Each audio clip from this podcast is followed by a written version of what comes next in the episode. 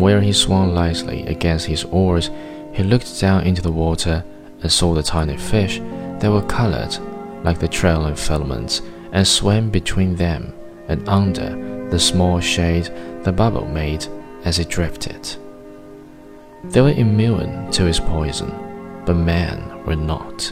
And when some of the filaments would catch on a line and rest there slimming and purple while the old man was working a fish, he will have welts and sores on his arms and hands of the sort that poison ivy or poison oak can give. But these poisonings from the agua mala came quickly and struck like a whiplash. The iridescent bubbles were beautiful, but they were the falsest thing in the sea, and the old man loved to see the big sea turtles eating them. The turtles saw them, approached them from the front. They shut their eyes so they were completely carapaced and ate them filaments and all. The old man loved to see the turtles eat them, and he loved to walk on them on the beach after a storm and hear them pop when he stepped on them with the horny soles of his feet.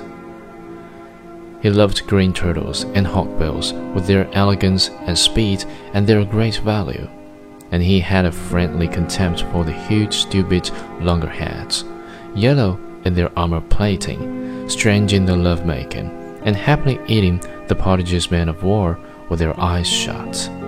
He had no mysticism about turtles, although he had gone in turtle boats for many years. He was sorry for them all, even the great trunk backs that were as long as a skiff and weighed a ton. Most people are heartless about turtles because a turtle's heart will beat for hours after he has been cut up and butchered. But the old man thought, I have such a heart too, and my feet and hands are like theirs. He ate the white eggs to give himself strength. He ate them all through May to be strong in September and October for the truly big fish. He also drank a cup of shark liver oil each day from the big drum in the shack where many of the fishermen kept their gear. It was there for all fishermen who wanted it. Most fishermen hated the taste, but it was no worse than getting up at the hours that they rose, and it was very good against all colds and grippes, and it was good for the eyes. Now the old man looked up and saw that the bird was circling again. He's found fish, he said aloud. No flying fish broke the surface, and there was no scattering of bait fish. But as the old man watched, a small tuna rose in the air, turned, and dropped head first into the water.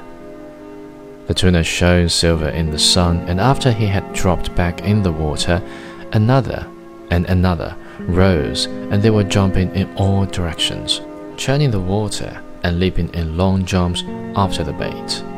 They were circling it and driving it. If they don't travel too fast, I will get into them, the old man thought, and he watched the school work in the water white, and the birds now dropping and dipping into the bait fish that were forced to the surface in their panic. The bird is a great help, the old man said.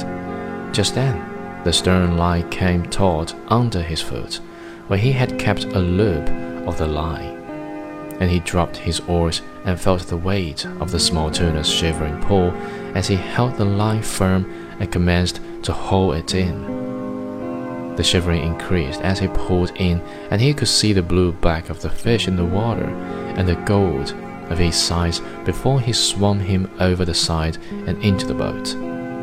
He lay in the stern in the sun, compact and bullet shaped. His big, unintelligent eyes staring as he thumped his life out against the planking of the boat with the quick shivering strokes of his neat, fast moving tail. The old man hit him on the head for kindness and kicked him, his body still shuddering under the shade of the stern. Albacore, he said aloud.